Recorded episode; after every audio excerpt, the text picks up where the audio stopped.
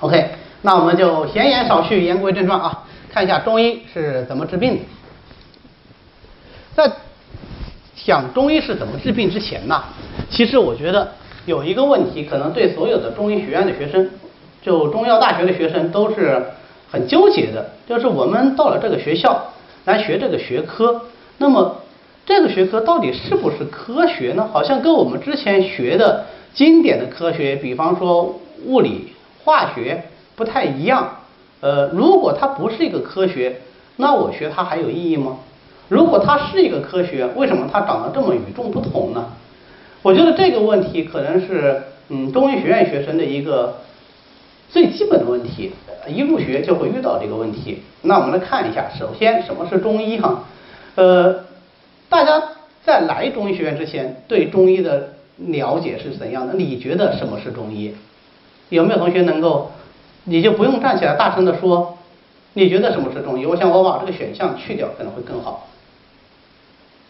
有没有同学能告诉我，你们没有见过中医吗？在来中医学院之前，把脉是吧？呃，就是我们看过《西游记》是吧？那个孙悟空有悬丝诊脉，呃，还有呢，呃，声音大点，我没听清楚。国学。嗯，对，是的，它是以国学为基础的，是吧？经常也是知乎者也。还有别的想法吗？八卦是吧？呃，您您您说的什么？玄学是吧？嗯，玄学，OK。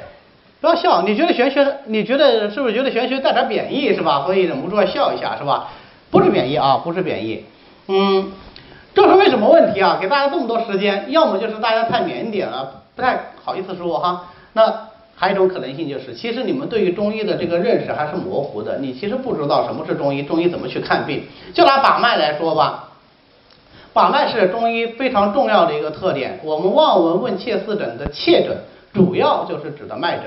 那么是不是把脉的就一定是中医呢？各位以后如果有机会啊，是个临床医生上临床的话，你要写大病历，大病里面体格检查第一项就是基本生命体征，就 T P R B P。那么这个 P 就是 pulse，就是脉搏，西医也要摸脉的呀。那它是中医吗？它不是中医。更有趣的是，当西医最早的时候，西西学东渐到中国来传播西医知识的时候，当然他们目的不是为了传播西医知识，他们的目的是为了传教啊，传基督教，传天主教。那么他们在给病人看病的时候都要摸脉，在传教士自己写给教皇的。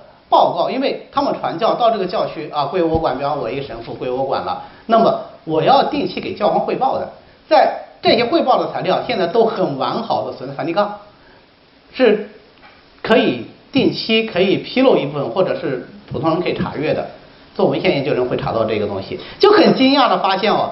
当时他们到中国来看病，他们摸脉也是要摸两个手的脉。他警告他的后来者说：“你到病家看病的时候摸脉，切切不可以只摸一个手的脉，否则的话被会认为是骗子。”能理解我的意思吗？因为西医摸脉只需要摸一个手的脉就够了，他只需要知道这个脉跳得快还是慢，他的脉率齐不齐。但是中医摸脉是要摸两个手的脉，都要看左手心肝肾，右手肺脾命的，是不一样的。所以最初的这批传教士。他也必须得装模作样，要摸两个手的脉，并且把这作为一个宝贵的经验传递给他的后来者，就是你到中国地区来行医传教，务必要摸两个手的脉，否则会被认为是骗子啊。所以摸脉可能不能成为我们中医的唯一特征，对吧？那至于说拔罐儿，呃，至于说国学。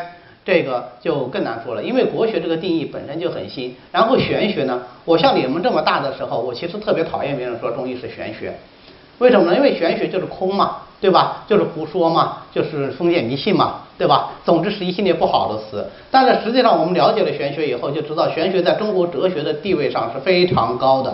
因为玄学的出现是伴随着中国的第一次人文精神解放。有没有同学能告诉我玄学出现在哪个朝代？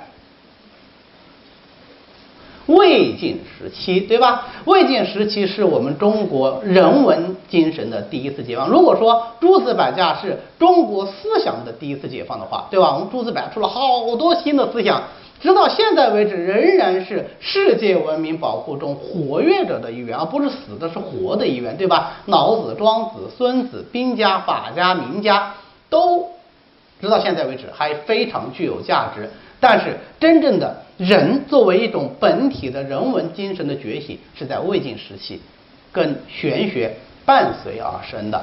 所以，玄学绝不像我们想象那样是空洞洞的。但啊，因为他们都不是中医。可能我们对中医的印象只停留在中医的具体治疗方法上，比方说把脉呀、中药啦、喝点苦水儿、打两针，然后按摩。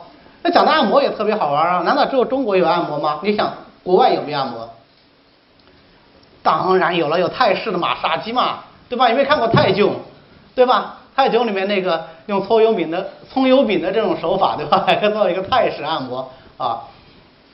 全世界各个民族都有自己的按摩手法，因为这是与生俱来的。哪摔疼了，你还不晓得去摸一下呀，对吧？这是与生俱来的。但只有中医的按摩能够成为一个学科，能够成为一门独立的学问。道理何在呢？道理在于把脉、中药、针灸、按摩、拔罐、刮痧，如此等等，它们都是在一个理论体下。理论体系底下延伸出来的具体方法而已，他们都不是真正的中医的核心。好，到底什么中医？我们先卖个关子，再看看什么是科学。科学大家应该很熟悉了吧？受了我们这个中华人民共和国的这个九年义务制教育，对吧？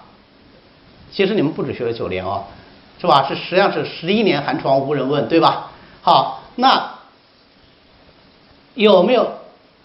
你们现在十二年啊？哦，对，小学有六年，我们是十一年，可怜的孩子。好，有没有同学能告诉我什么是科学？我们理解的科学，比方说物理，物理是科学。我们看那个美美剧《生活大爆炸》，有没有看过？可能有同学看过，对吧？啊，一群物理宅男的幸福生活，对吧？那么，他们肯定是一群科学家。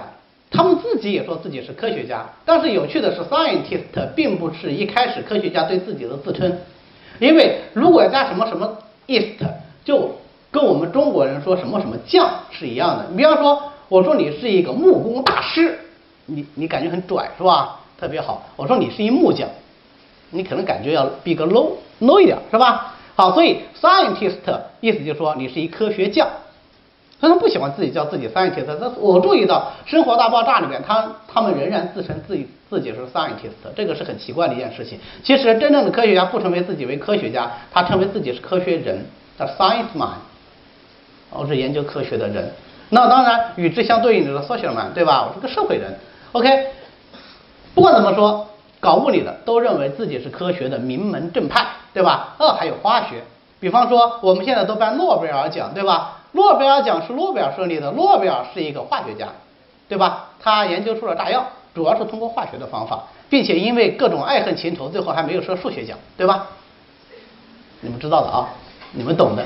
好，还有生物，我们现在生物科技发展的很快，对吧？对基因进行操控，最近还看到微信上说，呃，要换头了，对吧？换头了之后，这个问题就很大，对吧？换头了以后，那么是这个头的主人将是这个新人的人。格还是说这个身体的主人成为这个新人的这个人格，对吧？就引起了争论。然后大家说，因为是老死亡，因为是老主意识，对吧？那所以应该是头的主人成为这个主人真正的主人。那问题就来了，大家有没有看过《十万个冷笑话》？里面有一个头和身体不太合拍的人，对吧？那到底谁是谁呢？这个问题也值得研究啊。更为腹黑的是，因为我是搞男科的，我我做生殖的，对吧？我们会涉及到生殖伦理，所以我们男科群里就又有人提出了个新的定义，说。啊，新的疑问说，问题的关键不在于搞清楚换了头以后的这个人到底是谁，而是要搞清楚他儿子到底是谁的儿子。啊，这个问题确实也是个问题，对吧？好，不管怎么说，他们都是个科学，对吧？好，问题来了，有疑问的问题来了，数学是不是科学？投票表决一下，觉得数学是科学的，给我举个手看一下，举高点哈。哇，凌厉啊！好。觉得数学不是科学的举个手看一下，就好像有点示威哈。好，OK，放下来。所以真理往往掌握在少数人手里，对吧？所以诺贝尔奖不设数学奖，不仅仅是爱恨情仇，对吧？里面还有科学哲学的基础，是吧？那么数学不是科学。按照任何一个方法，几乎都不成为科学。只有一个最早的科学的划界标准认为数学是科学，其他所有的划界标准都不认为数学是科学啊。那么我们来看一下，我说这句话有没有依据？